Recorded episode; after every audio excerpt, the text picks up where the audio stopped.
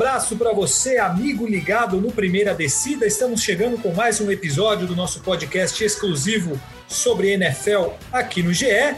Mais uma semana de NFL passou e mais uma semana que o Pittsburgh Steelers continua brilhando na liga, amassando todos os seus é, adversários. O Rafael Marques, tenho uma dúvida para tirar com você, já dando uh, as boas-vindas para você. O, o Pittsburgh ah. Steelers vai ser campeão invicto ou ele vai perder algum jogo? Que você acha? É, eu acho que o último time que a gente viu chegar invicto no Super Bowl não deu muito certo para ele, né? Então não sei se Sim. era uma coisa boa para você querer. Mas você acha que não, então? Você acha que perde algum jogo? Ah, eu acho que dá para perder algum joguinho aí. Eu, eu gosto da sua empolgação. Também estou empolgado com o meu time nessa semana.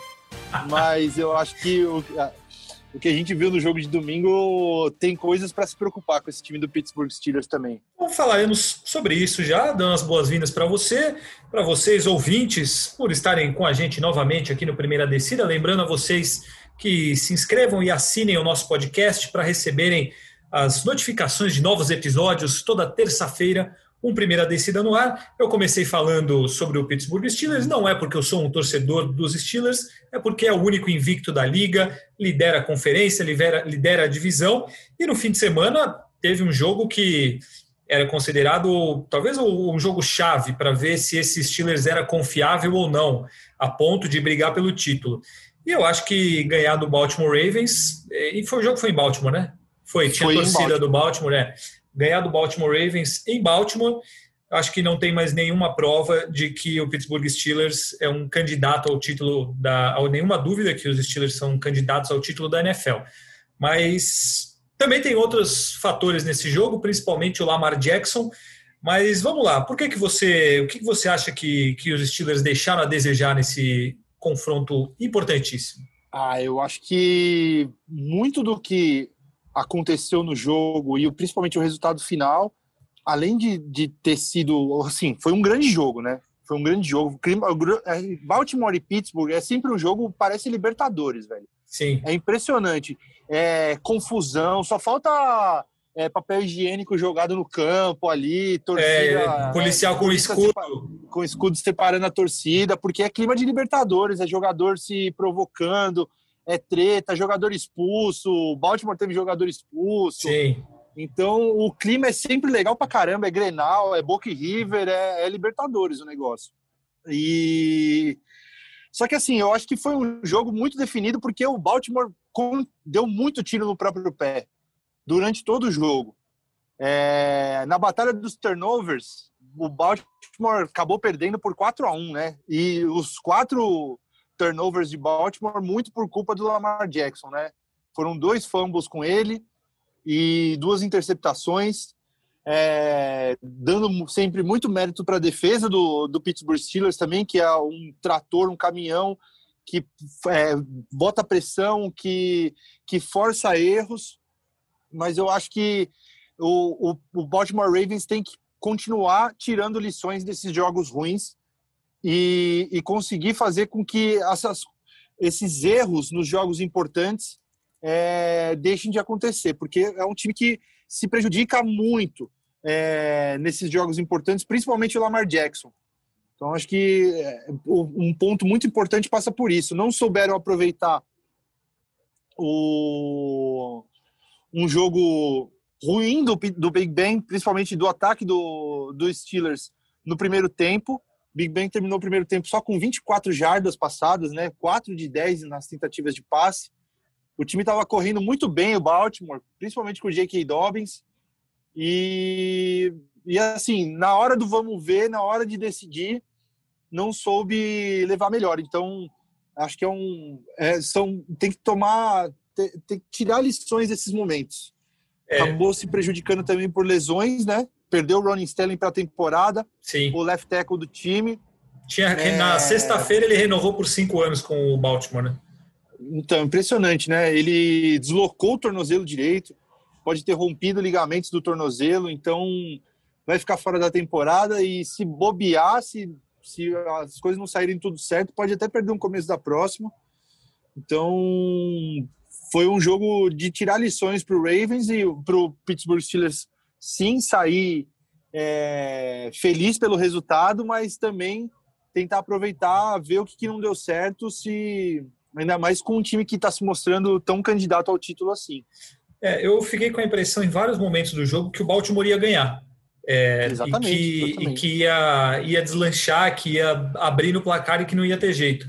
Mas aí entra uma situação que eu acho que a gente fala, eu com certeza falo, acho que a gente concorda nisso, que o Lamar Jackson ele não é um quarterback preparado e pronto para ganhar jogos grandes e jogos importantes. E isso vem dos dois playoffs que ele já teve como titular, é, principalmente do ano passado, esse ano, né? Mas na temporada passada, é, é. jogo contra Kansas City Chiefs esse ano, esse jogo contra, contra o Pittsburgh Steelers era importantíssimo por tudo que envolve, pela rivalidade, pela disputa direta ali pela liderança da divisão e, e, por uma questão de conferência também. E eu, pelo menos, achei a atuação do Lamar Jackson assim muito ruim. Ele, ele teve dois, duas interceptações e três fumbles, 208 jardas, ele acertou 13 passes no jogo. Então, o, Lamar Jackson, ele, eu acho que cada vez mais ele mostra que ele é um, cara que não tem, ele não é decisivo. E aí você mesmo falou, o, o, ah, o Big Ben acertou, sei lá, 20 e poucas jardas no primeiro tempo. O jogo do Big Ben não foi um jogo extremamente produtivo, não foi uma grande partida. Mas o que, que ele é? Um cara decisivo. Com 182 jardas, ele teve dois touchdowns, nenhuma interceptação, foi seguro e fez o time dele ganhar. Um jogo desse fora de casa contra um time que provavelmente tem um elenco melhor, é considerado um dos favoritos, e ele foi lá e ganhou. Eu acho que é um jogo que mostra bem a diferença de um cara que nem o, o Big Ben nesse sentido de ser decisivo e ser preparado para um Lamar Jackson que eu, eu acho que até é normal para um cara da idade dele, de tão pouco tempo de liga. É que, pô, o cara foi MVP da temporada passada, tem uma a gente espera mais dele. Né? É, então, Exatamente. tem uma expectativa que ele decida esses jogos. E ao contrário, ele não só não decide, como eu acho que ele foi fundamental para a derrota do, do, dos Ravens. Não sei se você concorda com isso. Claro, claro. Ele, pô, a última campanha do. As duas últimas né, campanhas do Baltimore Ravens chegaram muito perto de, de marcar o touchdown. Na última, pô, teve a chance, estava ali na, na red zone para para marcar o touchdown da vitória e, e, não conseguiu, né? E ainda teve, teve o, o, passe, o passe interceptado ali, no, não, não interceptado, né? Mas é, desviado. Então, cara, eu, eu acho que a gente tem que ver isso, né? O Lamar, ele tem que, se ele quer continuar jogando em alto nível, quer chegar, ser considerado na briga por MVP para próximas temporadas, ele tem que resolver esses problemas. É, o, é, o jogo de domingo foi a primeira vez que ele foi para o intervalo ganhando e perdeu um jogo, né? Ele estava 22-0 em jogos que ele ia para o intervalo ganhando e, e, ele acabava, o time acabava saindo com a vitória. Foi a primeira vez que eles perderam. Então, sei lá, lições tem, a serem aprendidas aí. E tem um dado, né, que ele nunca ganhou um jogo que estava, não sei se é de virada ou atrás. Se, uhum. é, ele nunca ganhou um jogo que ele estava atrás. Então, é, desempenho em playoffs, desempenho em jogos importantes barra decisivos e desempenho quando o time está perdendo, eu acho que mostram que o Lamar Jackson ainda não é um quarterback de elite, digamos assim, é um cara para você. Não é um cara confiável na hora decisiva. Acho que Exatamente. isso define bem. E o Pittsburgh Steelers ganhou, é, foi apertado, foi difícil, mas a defesa é muito, muito forte o ataque não produziu bem, mas teve grandes jogadas defensivas. É, e eu acho que, que, a gente já pode colocar o Pittsburgh. Acho que todo mundo, eu, você e o Paulo Conde. Paulo Conde não está aqui hoje porque está de férias. É, ele está lá aproveitando, cuidando de Danilinho, então não está com a gente hoje. É, nós três colocamos na semana passada o Pittsburgh Steelers como o número um da liga nesse momento, nos nossos Power Rankings. E acho que que esse jogo foi uma amostra do, do porquê disso. É um time muito preparado, eu acho, com tudo aquilo que precisa para brigar, pelo menos, por, um, por algo grande nessa temporada. Mais alguma coisa isso que você deseja acrescentar sobre esse jogo ou não? Não, acho que é isso mesmo, cara. Eu acho que dissecamos bem esse Steelers e Ravens tão importante para a liga. Muito bem, e a gente falou sobre Lamar Jackson ser um quarterback novato que novato não, é um jovem que não tem sido decisivo, não tem sido aquele cara que se espera dele em jogos importantes, mas a gente tem uma leva aí de, de quarterbacks, esses sim, novatos, que estão estreando essa temporada e que vem fazendo um papel extremamente decente. O, o Tua Tango Vailoa estreou nesse fim de semana com uma vitória contra o Los Angeles Rams. É, havia muita expectativa em cima dele. Ele fez uma atuação bem mediana, assim, bem discreta. Discreta, acho que é a palavra correta, porque a defesa do Miami também, defesa e times especiais do Miami foram fundamentais para a vitória. Mas eu acho que vale a gente falar muito sobre Justin Herbert do Los Angeles Chargers e o Joey Burrow do Cincinnati Bengals. Eles têm tido os dois principalmente, né? O, o, o Tua começou agora, mas tem a mesma expectativa do, do que os outros dois. Uma temporada muito, muito boa, né? O que, que, que você tem achado, Rafão? Porque, por exemplo, o, o Cincinnati Bengals, quando começou a temporada, para mim era um time que, é, se não jogasse contra Jacksonville, Jets, Giants e Washington, era um time que, para mim, era certeza de derrota. E o Burrow mudou isso. É, vem com uma campanha bem decente, ganhou jogos, empatou, perdeu jogos ali no limite e ele transformou, ele já conseguiu transformar o Cincinnati Bengals num time pelo menos competitivo, né? É, então, que faz jogos é, próximos, né? Sim. Acho que se for ver os últimos jogos, tirando esse jogo, esse jogo que eles ganharam contra o Tennessee Titans, eles vinham de dois jogos que foram decididos ali no finalzinho e contra times bons. É, perdeu só por três pontos do, do Cleveland Browns e perdeu só por quatro pontos de diferença também do, do Indianapolis Colts. E esse jogo contra é... o Cleveland perdeu no, nos últimos segundos, assim, né? Foi um Exatamente. lançamento incrível lá no final, porque era para ganhar também. Então. E são caras que estão mostrando muita promessa, né? Muito. É, principalmente o Burrow e o Herbert, né? Tem uns dados do, do Justin Herbert que são assim dá, dá, dá muito dá muita noção do que, que esse cara tá fazendo. Tipo é o primeiro quarterback da história com 15 touchdowns e 1.500 jardas passadas nos seis primeiros jogos. Primeiro da história. E, e ele em, o Justin Herbert. Ah. e em quatro dos seis primeiros jogos da temporada ele passou para três, três touchdowns que ele empatou e só ele e o Deshaun Watson conseguiram isso na carreira. É, então, o Justin Herbert é um cara que começou a temporada na reserva, né? Ele acabou conseguindo a vaga no time titular por uma infelicidade, por um, um azar tremendo do, do Tyrell Taylor, que era o, o titular do, do Chargers, que ele foi tomar uma injeção antes do jogo e, e, a, e, a, e a injeção acabou perfurando o pulmão dele brincadeira. E aí ele aproveitou. Né? Não, um negócio muito louco. E aí, desde que ele entrou né, como titular dos Chargers, ele vem mostrando, cara, um, um, uma, uma, um potencial assim absurdo. É um cara que ele, ele consegue se movimentar bem, ele tem um braço muito forte e é um cara muito inteligente jogando. É, assim, ainda vai, vai, vai cometer erros de novato, né? Os famosos rookie mistakes. Eu acho que o jogo de, de domingo, por exemplo, mostra isso, que ele teve a chance de matar o jogo contra os Broncos e, e não conseguiu né, dar aquele passo final para o time é, ficar mais tranquilo no jogo contra os Broncos e deixou o, o adversário chegar e acabou virando é, no último lance com um touchdown muito doido do no passe do, do Drew Locke para o KJ Hamler. E eu, eu vejo o Burrow como sendo um cara mais pronto.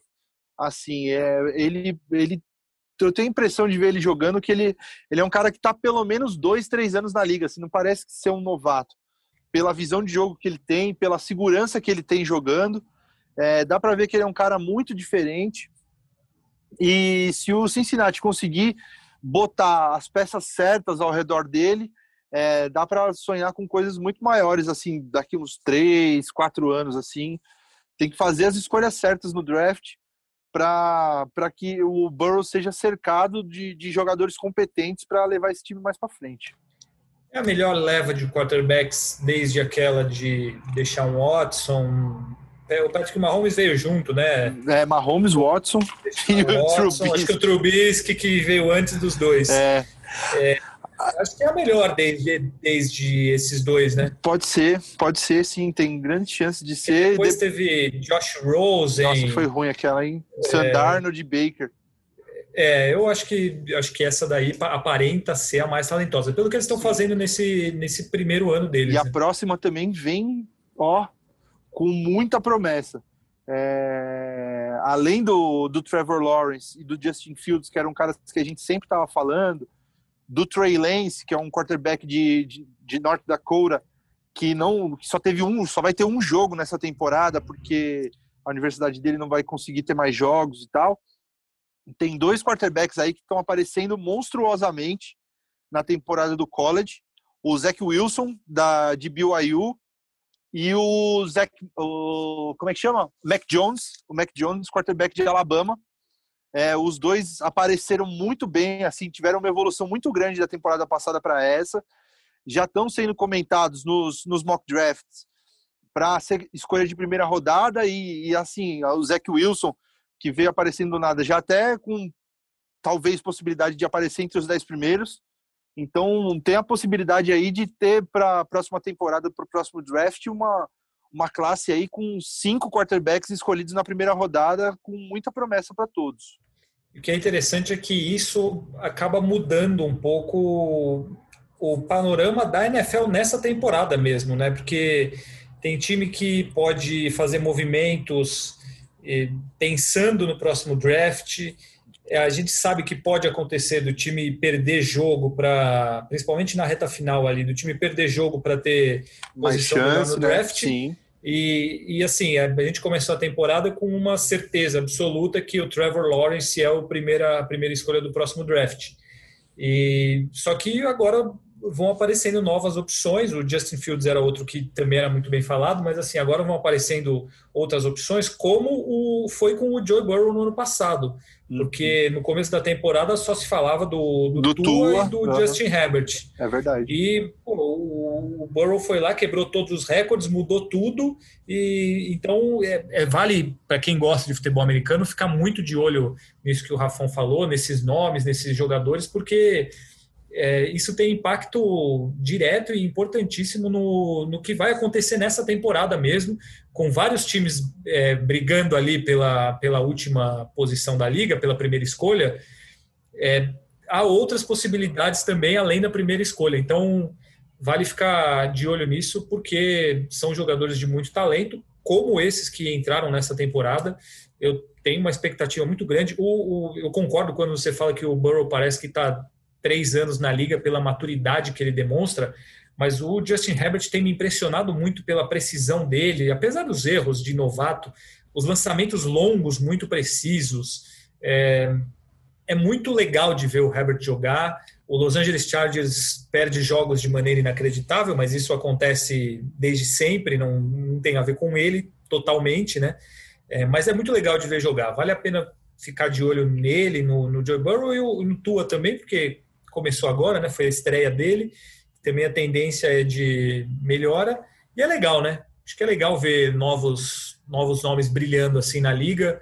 É, e, e, eu acho que a, a, NFL é muito legal porque na mesma liga você consegue ter o cara de 20 anos, 21 anos brilhando é, intensamente, tem nos holofotes, como o caso do, do Burrow, e a gente tem o Tom Brady que ontem contra o, os Giants, embora não tenha sido brilhante, mas ganhou mais um jogo.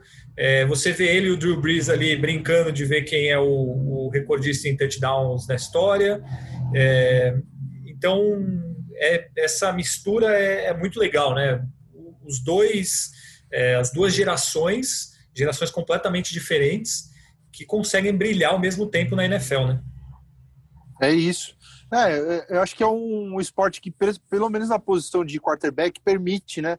Se o cara se cuidar, se o cara for um monstro, além de, de ser um cara inteligente, assim, a gente vê esses fora de série, tipo Tom Brady, tipo Drew Brees, tipo Aaron Rodgers, é, que acabam conseguindo estender a carreira para mais de 40 anos, e aí a gente vê esse confronto de gerações, assim, que é muito bacana mesmo.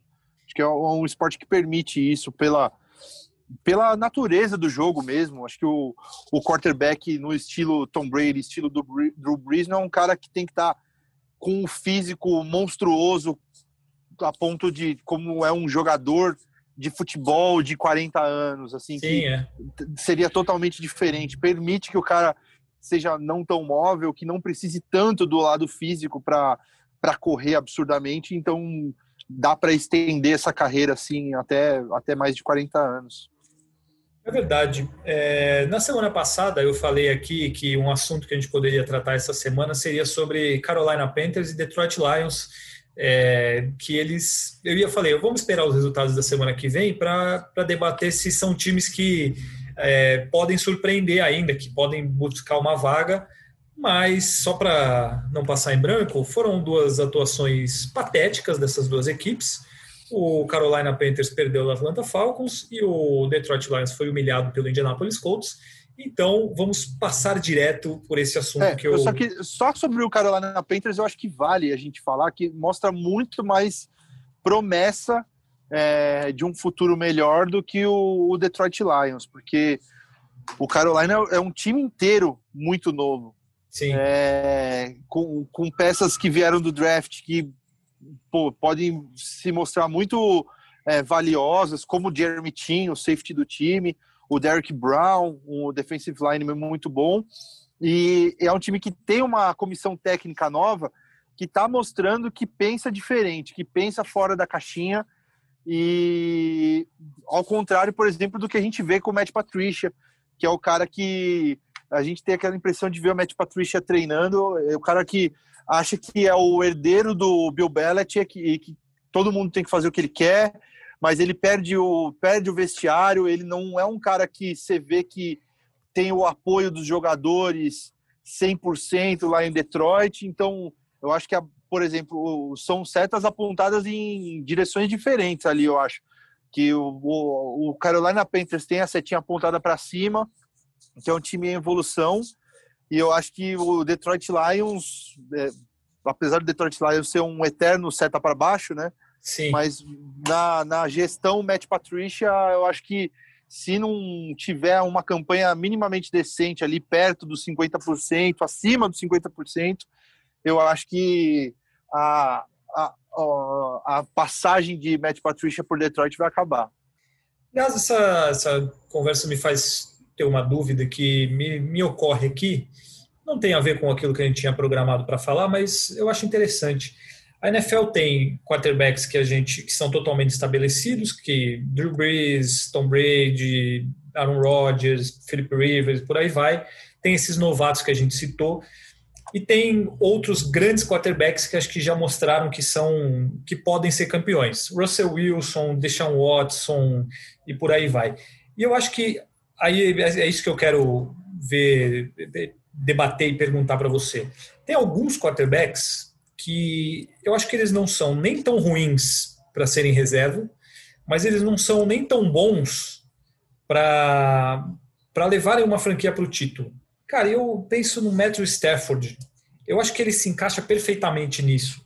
Eu não consigo, eu não consigo ver e talvez o Derek Carr tenha essa mesma. Então esses quarterbacks, é, Stafford, o Derek Carr e Jimmy Garoppolo, que você tanto quer falar, eu tenho a impressão que eles são caras que eles não vão, entendeu? Eles não deslancham, não, não, não, não sai aquele cara. É mais ou menos por aí. Existe essa classe de quarterback e o Garoppolo, ele tá mais para essa classe do que para aquela que, pô, esse cara aqui é estabelecido e é um cara extremamente confiável. Eu acho que tem, mas assim, Fábio, você olha o jogo, você olha a história do Super Bowl, a história dos campeões. A gente já viu o Joe Flacco ser campeão, a gente já viu o Trent Dilfer ser campeão. Rex Grossman claro num, é, numa exatamente, final. Exatamente. Você vê times chegando com quarterbacks medianos ao Super Bowl e às vezes até vencendo. Mas é, eu acho que em casos assim, são times com defesas fortíssimas, com que, que eles conseguiram o título com um quarterback que fazia o arroz com feijão bem feito e não atrapalhava. Eu acho que é isso. É, você pode, eu, eu consigo imaginar um se o Matthew Stafford, por exemplo, sai do Detroit Lions e cai num time bem ajeitado, se esse time tem uma sequência em caixa, eu consigo ver o Matt Stafford sendo campeão. O Jimmy Garoppolo teve uma grande vantagem no jogo de Super Bowl e o time, não só por ele, mas acabou perdendo o Super Bowl. O Jimmy Garoppolo hoje podia ser um campeão do Super Bowl. Sim. Então, eu, eu acho que a gente pode ter essa impressão, mas eu acho que uh, o esporte ele é tão ele é tão imprevisível para essas coisas que a gente não pode é, dizer, ah, eu acho que nunca um cara como o Jimmy Garoppolo ia ser campeão, nunca um cara como o Matt Stafford ou o Derek Carr ia ser campeão, porque depende de outros fatores.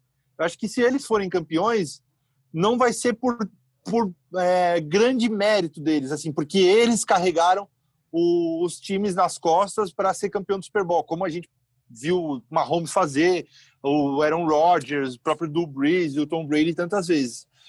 Então, eu acho que é isso. São caras que podem ser campeões sim, mas não é, carregando os times nas costas. Sobre Garópolo, eu estava pensando nessa semana. O Garópolo, infelizmente, eu acho que ele está jogando machucado, pelo que a gente vê em, em, em informações da, da imprensa americana tal, ele ainda estava sentindo, mesmo nesses últimos jogos que ele estava fazendo, ele ainda estava sentindo a lesão no tornozelo da semana 2. E agora ele já está com uma previsão de ficar seis jogos fora, pelo menos seis semanas fora. Isso se ele não precisar de cirurgia e aí acabou a temporada. Assim como o George, aí, Kittle, George Kittle, só para a gente. Fora oito semanas, né? Fora oito semanas e a temporada do, do San Francisco 49ers acabou, né? Acabou basicamente acabou, né? Apesar Sim. de ser um time muito bem treinado, eu acho que o Kyle Shanahan consegue tirar o máximo do time, mesmo com esse caminhão de lesões. Aí o time já trocou com o Alexander, linebacker, essa semana pro, mandou para o Saints por uma escolha de quinta rodada, mais o, o Kiko Alonso, que veio para o 49ers.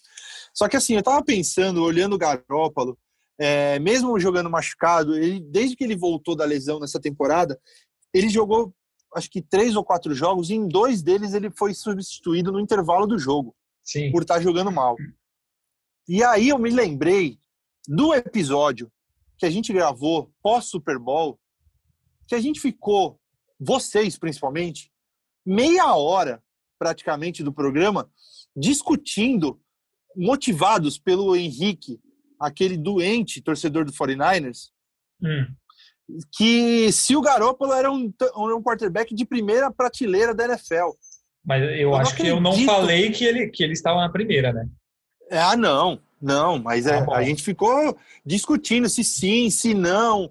Ah, eu, eu não me lembro, se, eu, eu devia ter ouvido esse, esse programa para a crítica ser mais fundamentada ainda, mas eu só me lembro de a gente passar um tempo monstruoso do programa discutindo se Garoppolo era ou não da primeira prateleira de quarterbacks da, da NFL. Que me leva a algumas conclusões. Um, como a gente perde tempo discutindo coisa besta no programa. Dois, ah. como a percepção do momento faz. É, como o momento faz a gente ter uma percepção, às vezes, meio exagerada das coisas. Sim. A gente, às vezes, tem que ter é, um distanciamento, assim, olhar o, a, o contexto geral, né? Principalmente do jogador, antes de dar opiniões, porque depois a gente vê uma temporada dessa que o Garoppolo tá fazendo, sempre lembrando, tá jogando meia bomba tal, mas não tá mostrando que é um quarterback de elite da NFL. Tanto mas que você já foi, vê. Né? É, nunca foi. É, no máximo, na temporada passada, era um cara que estava jogando num bom momento, errando pouco e não comprometendo o time. Mas, por exemplo. Eu acho que é isso. Mas, por exemplo, você não, não acha, em nossa defesa, você não acha é. que pelo histórico dele, de ter entrado naquela temporada lá na metade da temporada e ter ido muito bem, aí, isso nos 49ers, ele se machuca, o time vai mal. Aí ele volta, isso. o time, o time tem vai uma bem. campanha excelente vai para o Super Bowl. E é uma coisa que a gente sempre falou aqui: ele não é um cara brilhante, ele é um cara seguro e que faz o arroz com feijão bem feito com um time muito bom ao redor dele, ele é um cara que pode. É, dá para ir longe. É isso que a gente estava falando. É, dá para ir longe. Agora, ele não é o cara que você vai esperar que, que te ganhe jogos com jogadas maravilhosas, como faz o Russell Wilson, Aaron Rodgers, Tom Brady, por aí vai. Ele é um cara Exatamente. que faz arroz com feijão. Na primeira prateleira, ele nunca esteve nem perto, eu acho. Porque, assim, porra, entre o Russell Wilson e ele há uma diferença abissal. Nossa. E, uhum. e vários outros. Mas eu acho que ele é um cara que entra nessa, é, que eu que eu estava falando do Stafford, do Derek Carr, por exemplo. É, e eu acho que o Kirk Cousins é um cara que entra nessa também. E aí, como você Sim. que está tá acostumado com isso, você gostaria de ter algum desses, assim, pô, eu queria muito ter um desses caras como quarterback do meu time. Você gostaria? Eu, eu acho, por exemplo, que, que o, Stafford seria um pouquinho melhor do que o Kirk Cousins. Sim, sim, sim, sim. Acho Mas que seria eu... bem melhor que o Cousins. Mas eu acho que o Cousins, ele tá na mesma, na mesma prateleira desses caras. Então, eu também acho. Você, você pega, o, pega o exemplo do, do jogo de, do último domingo agora contra os Packers. O plano de jogo do Mike Zimmer foi perfeito. Por quê? Primeiro porque tava um vento desgraçado lá em Green Bay. Tava um, não era um jogo que você dava para contar em fazer grandes passes é, em profundidade, porque o vento ia derrubar a bola. Então, o que, contou? Contou com a, volta do, do, Dalvin Cook, que correu o jogo da vida dele, quatro touchdowns corridos, é, pô, 263 jardas de scrimmage. É, então, você tem um jogo corrido estabelecido, você não precisa tanto do Kirk Cousins. Ele, quando ele precisou passar, passou bem, então passes mais curtos e tudo mais, não teve nenhuma interceptação no jogo, então ele não atrapalhou o time. Então, o Kirk Cousins vivendo situações perfeitas como ele, é, perfeitas para ele, para o jogo dele, ele vai fazer o arroz com feijão ali, se ele não atrapalhar, tá valendo. E ele é um cara que, em uma situação ou outra, ele vai conseguir achar uma jogada brilhante, como ele já fez algumas vezes. O problema é quando você pega ele no dia da pavirada, que aí ele mete três interceptações no jogo contra o Atlanta Falcons, coisas assim que acaba derrubando o time e causando derrotas do time mesmo. Eles não podem se Como arriscar muito, né? Pois é, pois é. Um cara que não tem repertório, não tem capacidade mesmo é, técnica para querer muito mais coisa.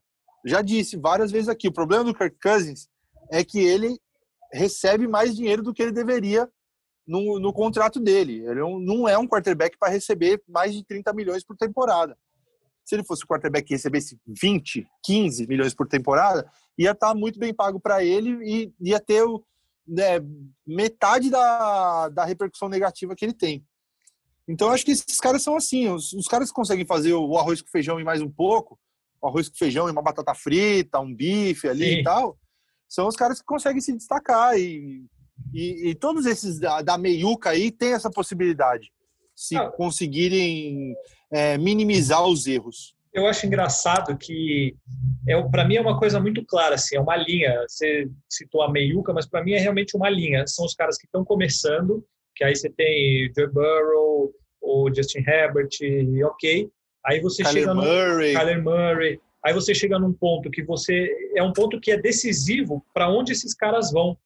Que aí assim, é meio que onde tem um, um Deshaun Watson, mas já indo muito mais para cima, é, onde tem Isso. um Jared Goff, que eu acho que está muito no meio do caminho, e, e você tem um Kirk Cousins, por exemplo, que ele está ali, mas sempre muito mais apontando para baixo. E aí, quando você vai lá para cima, aí você tem Tom Brady, Drew Brees, é, Aaron Rodgers, Russell Wilson, é, em números, Philip Rivers, por exemplo, mas não, não é um cara que conquistou é, e todos esses eu acho que esses quatro, né? Russell Wilson, Drew Brees, Aaron Rodgers e Tom Brady, todos têm Super Bowl. Eu acho que eles são a, a e o Patrick, bem, né? É, o Patrick Mais Mahomes bem, mas assim são a elite. E, e, eu acho que tem esse meio do caminho que, que os caras ou eles apontam para cima é, e se e passam essa linha, ou eles podem passar dali para um limbo. E aí tem casos que nem o do é. Ted Bridgewater, por exemplo, que esteve nesse limbo, e do Ryan Tannehill, e eles conseguiram dar a volta por cima, e foi assim, porque foram caras que viraram reserva, e aí uhum. entraram nessa, de novo, nessa linha dos quarterbacks bons, assim, até, até confiáveis. E aí tava, citei esses casos aí, porque acho que são caras que são muito inconstantes e irregulares, e esses do começo, né? Derek Carr, Stafford, Garoppolo. Ah, e tem uns caras que estão indo pro, pro limbo para ficar lá por um bom tempo aí nessa temporada, tipo Carson Wentz, pois o próprio é. Jared Goff que você falou. Tem uns caras assim que, meu, não, não, não vai que não vai, mas não vai mesmo, assim. O Carson é Wentz é assustador contra o, aquele time horroroso do Dallas Cowboys. É, é. O jogo horrível. Do nosso Ben Denucci. Ben Denucci. Brincadeira, né, cara? Assim, eu acho que ele nem tem culpa, porque, puta, tá lá, foi escolha de sétima rodada, primeiro jogo no, num clássico, num, num jogo em rede nacional. Eu... Ele mesmo falou que ele não. Ele falou que era difícil pra caramba esse negócio de NFL. Pois é, cara. Ele é... falou. É difícil pra caramba esse negócio aí. Pra você ver como o cara não pertence a um jogo de NFL ser titular do, de um time num jogo de NFL, né? Coitado, eu fiquei com um pouco de dó dele. Mas, é. mas, enfim, antes da gente passar para o nosso bolão, a gente está nesse assunto dos quarterbacks em geral, né, desde o começo. O... Cara, o New England Patriots, acha que acabou a temporada? O, o Ken Newton voltou, jogou bem, mas aí na, na, última campanha ele não protegeu a bola, sofreu um fumble. Fumble. E o, o, o New England Patriots estava perto ali da, da red zone já para empatar ou virar o jogo, mas um fumble. É, o New England está muito desfalcado por conta de Covid. Jogou esse jogo sem o, o Nikhil Harry, o Dylan Edelman e mais todo mundo que está fora por causa de Covid. É, você acha que, que já era a temporada? Até vou confirmar que está 2-6 ou 2-5. 2-5, está 2-5. 2-5 com os times de cima jogando bem, com o Miami Dolphins, é, com que nem a gente falou ali, mas não se aprofundou tanto, né? Ganhou o, o jogo do, do Los Angeles Rams, fazendo ponto com, com os quatro. É, com, fazendo ponto com touchdown corrido, com touchdown passado de special teams e fazendo ponto de field goal também. Então, é, de defesa, defesa, né? De defesa, defesa teve também. Exatamente. Então, cara, é um é um time que tá é muito bem treinado pelo Brian Flores, é um cara que que ele você vê na você viu na temporada passada como começou o Miami Dolphins e como terminou. A gente falou, falou várias vezes no, no nosso podcast como que o Miami evoluiu na temporada passada.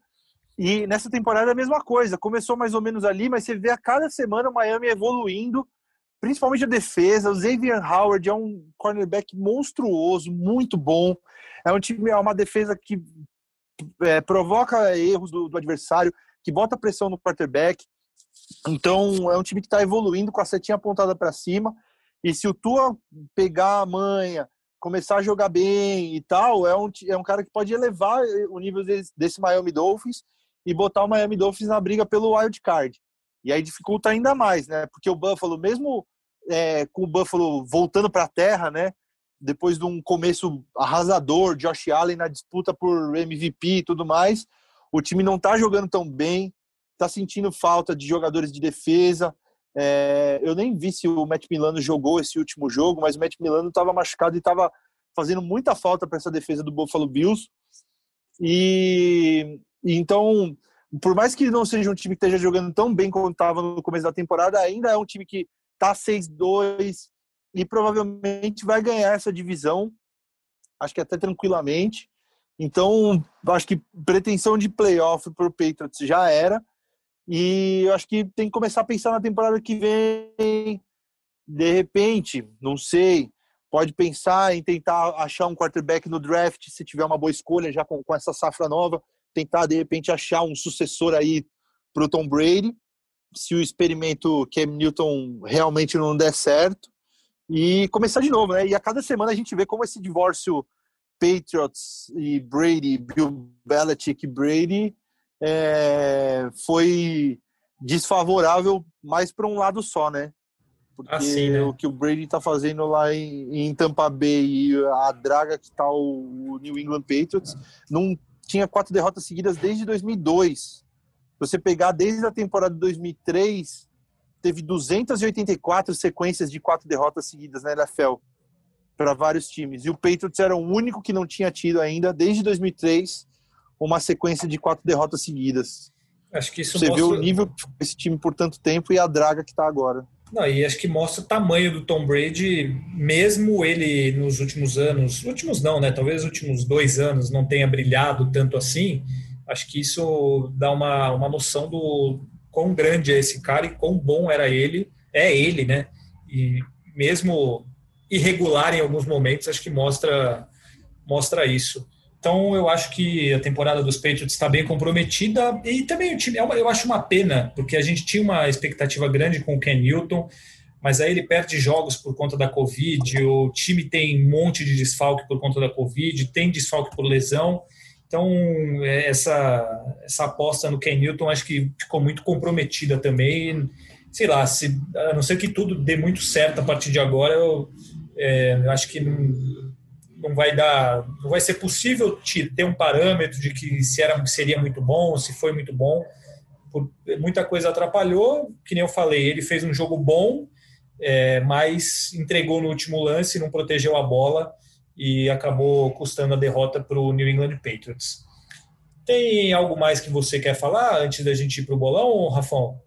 Ah, eu queria citar coisas relacionadas ao jogo de Bears e Saints, cara porque tivemos nosso Cairão da Massa mandando bem exaço no jogo, né? Sim. Acertou todos os três field goals que, que ele chutou, os dois extra points, e um desses field goals foi um de 51 jardas para levar o jogo para prorrogação. É isso. Ele continua que, jogando bem lá. Sem é. contar que nesse field goal de 51 jardas, o, o Sean Payton parou o jogo quando ele chutou o primeiro, ele já tinha acertado o primeiro sem nenhum susto, foi obrigado a chutar o segundo e também acertou sem nenhum susto. Então, veio, foi realmente perfeito no jogo o Carlos Santos. E jogando em estádio aberto, né? O Soldier, Field é aberto. A Chicago é a cidade dos ventos, né? Tá frio, então, vento. Frio pra caramba, exatamente. Mandou benzaço. E nesse jogo tivemos um momento what the fuck da semana, né? O, o glorioso Javon Wings, o wide receiver do Chicago Bears, do nada chegou lá no, no CJ Garner Johnson, jogador do, do New Orleans Saints, tirou a proteção bocal do cara e começou a dar uns sopapos nele no, no capacete, deu um soco no, no cara no capacete. A gente burro, até agora, né? não sei se. Burro! Primeiro pode machucar a mão. Pois não é. Vai machucar, não, não vai machucar o cara, vai machucar a mão dele. E o que, a ver ainda o que, que foi que o Garner Johnson disse para ele, né? Disse que foi provocado ali, não sei qual é a versão certa da história. A real é que o, o agressor, o Javon Wins, foi suspenso, né? Acho que dois jogos pegou de suspensão. E para quem não sabe, esse CJ Garner Johnson, o provocador, ele é o mesmo cara que tomou os sopapos do Michael Thomas na, no, nos treinos, nos treinos do, do né? New Or, no New Orleans Saints. Ou seja, deve ser um cara chato pra cacete. deve ser aquele cara que fica falando um monte durante o jogo, ou pros companheiros, ou pros adversários, e, e tomou as porradas. Mas foi muito impressionante, assim, ver a, a, cena depois. O cara chega do nada e começa a dar o um soco no adversário. Nunca vi um negócio desse. Não, é burro mesmo, porque ele pode machucar a mão. O cara tá de, de capacete, não ia machucar nada. Então, ele simplesmente socou um capacete. E é raro é. mesmo, é raro ver isso, porque geralmente os caras se pegam, se empurram, não sei o quê, mas não tem soco mesmo. Até por causa do capacete. Não, ele resolveu socar o capacete. Aliás, você viu a briga no universitário? Era Flórida, você chegou a ver ou não a pancadaria? Não vi, não vi. Teve? Então, depois tivemos uma pancadaria de verdade no jogo do Universitário. Eu acho que foi um jogo do Florida Gators, mas foi assim, uma, uma porradaria de verdade. Procure aí na, na internet, que eu não vou lembrar o time agora, mas assim, 40 negros de cada lado e pancada comendo solta. É, cenas lamentáveis na, na NCAA no fim de semana não vou lembrar. A hora que conseguir achar, eu conseguir lembrar, vou passar o, o nome certinho. É, mas enfim, enquanto o Rafão procura, vamos encerrando as nossas análises Aqui, de hoje. ó, Florida Gators e Missouri, né? É esse aí. Depois é, dá uma então. olhada no vídeo aí, para quem, quem está nos ouvindo, coloquem aí no Twitter, Google, YouTube a briga entre Florida Gators e Missouri, que foi pancadaria total no jogo da NCAA. É... Rafão, vamos pro bolão? Vamos. É melhor não ir, né, cara? Porque Por nosso desempenho foi, foi pífio nessa foi última pífio? rodada. Foi, foi terrível? Como É. fomos? Eu e você empatamos em primeiro com sete acertos só. E olha Meu que você Deus. recuperou ainda, porque do- dos jogos dos jogos das seis agora, né? Até o Sunday Night e Monday Night, você só errou o Chargers no finalzinho, né? Eu e você erramos e o, e o Paulão acertou que o Denver ia ganhar. Senão você teria acertado os, os cinco jogos dali da, das seis da tarde para frente. Você acertou quatro dos cinco. E eu errei dois desses jogos também. Mas eu estava na frente e você acabou recuperando por aí. Então ficamos sete pontos cada um, eu e você. E o Paulão só com cinco acertos. Então você que tinha a vantagem de seis permaneceu seis na frente. 77 a 71 para mim, que estou em segundo, e o Paulão com 69. O Conde é a vergonha nacional, né? Nesse ano, mas ele está perdoado, pois é um novo papai, então, É, então, fala sério. então o foco dele é outro. É, então vamos lá, né? Vamos para o- É. os jogos dessa semana. Paulo Conde, essa semana, mandará os, os seus palpites virtualmente. Vocês saberão apenas o resultado na próxima São semana. jogos difíceis, cara. Eu estou com uma pequena dificuldade. São jogos difíceis de, de, de, de palpitar, viu?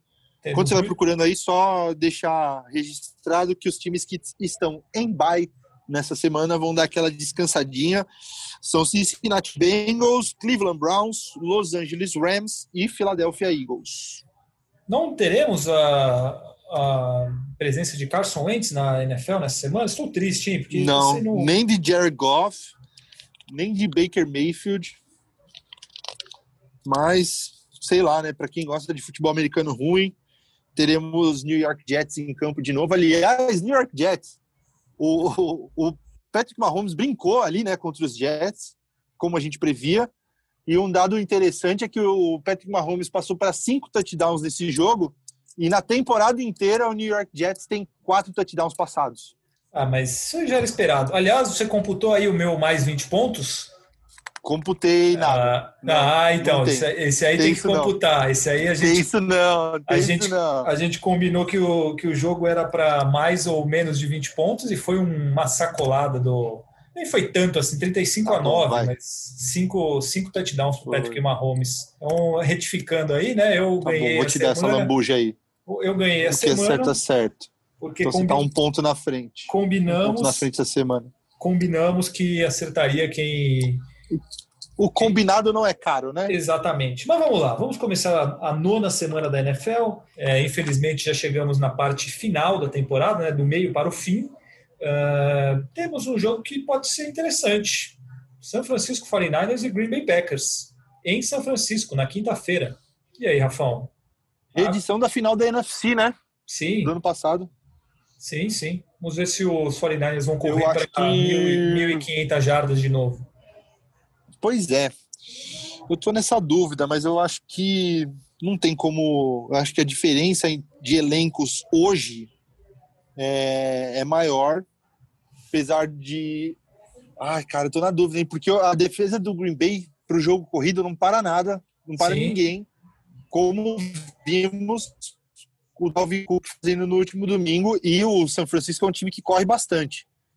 Mas eu ainda acho que vai dar Green Bay, cara. Eu, eu acho que não tem como o São Francisco ganhar esse jogo, não. É muitos desfalques, né? Então eu vou de Green Bay também.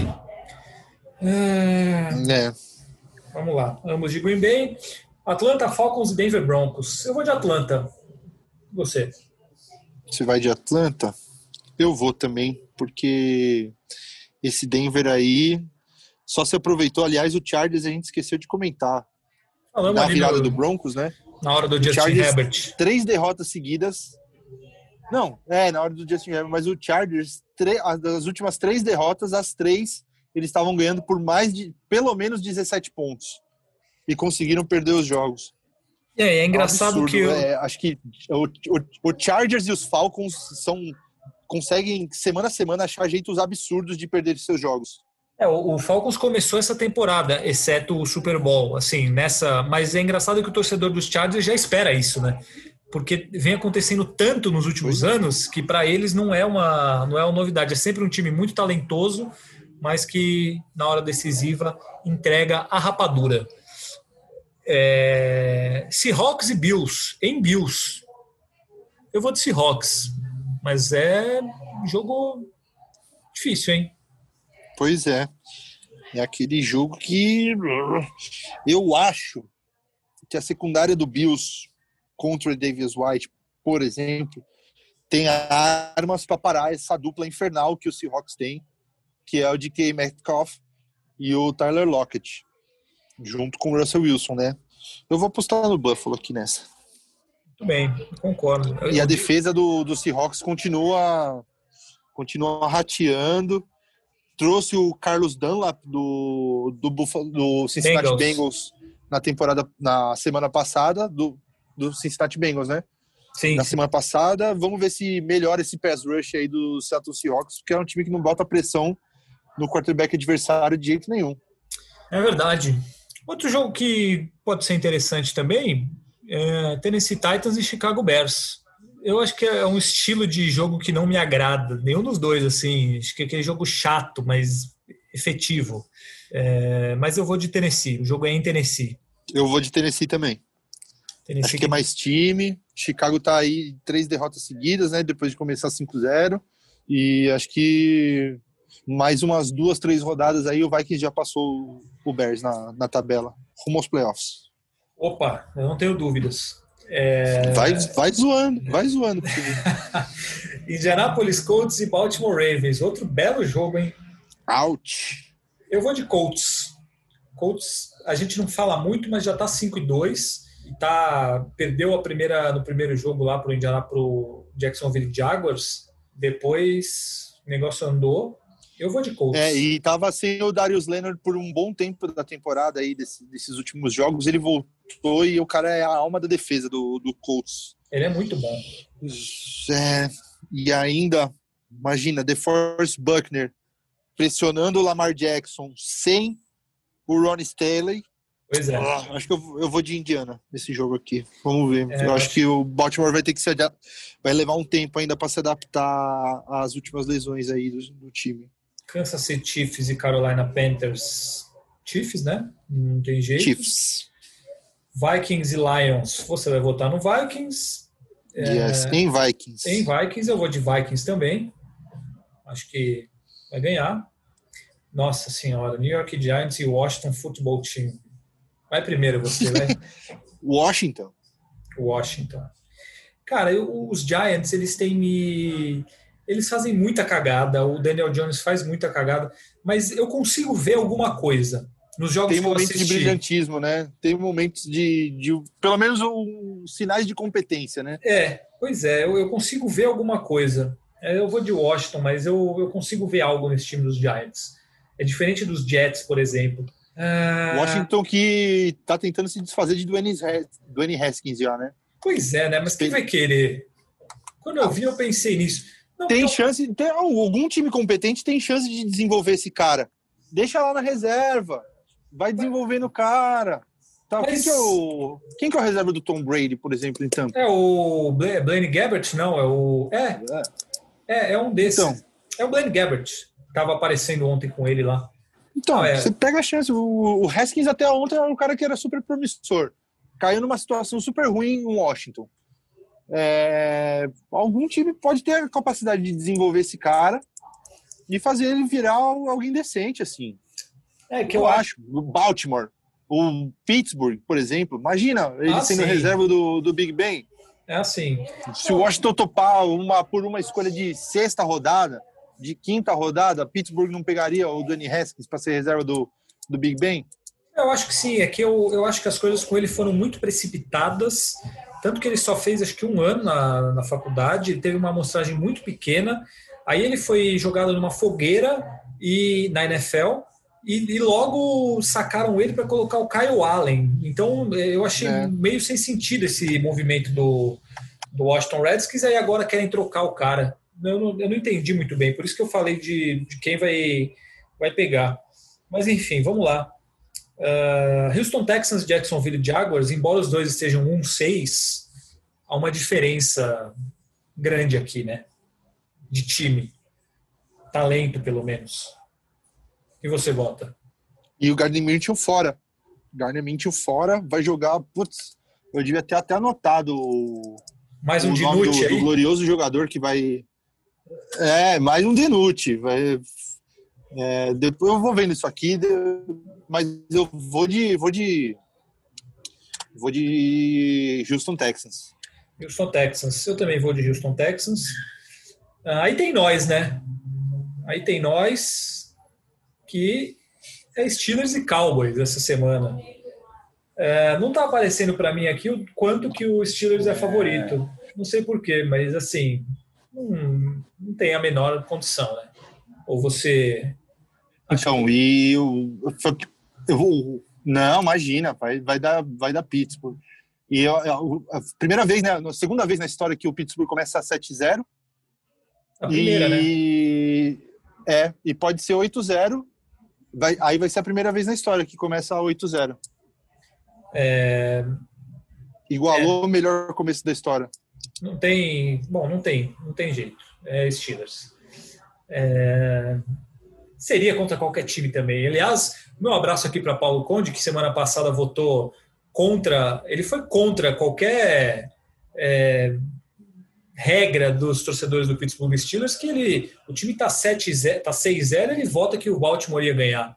Ele é um brincalhão, né? Maior rival, o time invicto, ele vai. Isso é uma vergonha para a nação, nação aurinegra aqui do Brasil.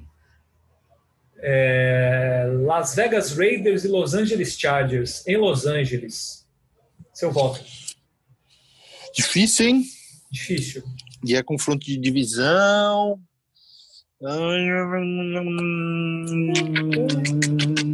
Eu vou de Las Vegas. Eu vou de Chargers. Acho que Justin Herbert vai ganhar esse jogo. Uh, olha só, outro jogo bem, bem interessante aqui. Arizona Cardinals e Miami Dolphins. Dois times emergentes. Eu vou de Arizona. Eu também. Estão dando Arizona como favorito por quatro pontos e meio. Acho até um pouco muito, mas eu vou de Arizona. Uh, olha aí, domingo à noite temos Tom Brady contra quem? Contra o Drew Brees. Tampa Bay Buccaneers e New Orleans Saints em Tampa Bay. Eu vou de Tampa Bay. Eu vou de Tampa Bay. Quem diria, hein?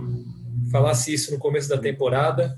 Você ia pois falar é, rapaz. Você vê como muda? Favorito da conferência contra o time de showball. E hoje. Exatamente. Mas você vê continua sendo showball no ataque, né? Um pouquinho. É, mas um showball mas é, é, a né? defesa. Né? É essa defesa aí que é um absurdo, cara. A defesa do Tampa Bay. Eu tô muito impressionado com ela e do jeito que o, que o Anthony Winfield chegou nesse time, é, a evolução dos caras que já estavam lá, mesmo perdendo o Vita Véia, que é o cara que tem o nome mais legal de todos da NFL, Vita Véia. Sim. Mas é uma defesa muito boa e com um ataque bem é, efetivo, né? Bem eficiente.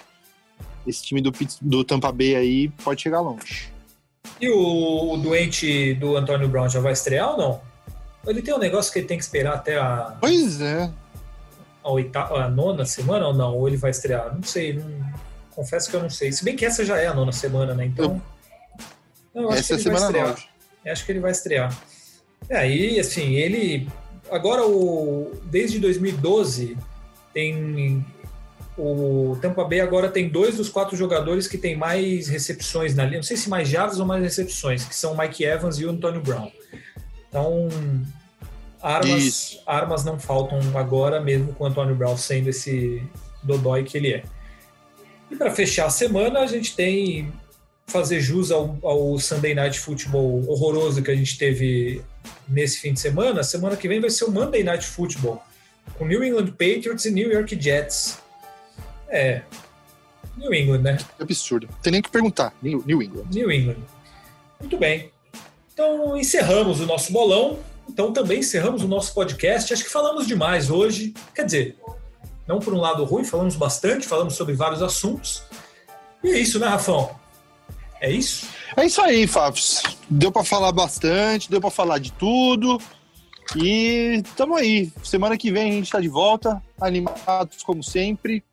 Sempre para analisar essa NFL que a gente ama tanto. Valeu, até semana que vem. É isso aí. Então, semana que vem a gente volta com mais um episódio do Primeira Descida e também com mais uma vitória do Pittsburgh Steelers. Porque isso é o quê? É como a certeza que o céu é azul e essas coisas, é a certeza que semana que vem teremos mais uma vitória do Pittsburgh Steelers. Amigos, obrigado pela audiência de vocês. Semana que vem a gente volta com mais um podcast Primeira Descida. Um abraço e até a próxima. Valeu!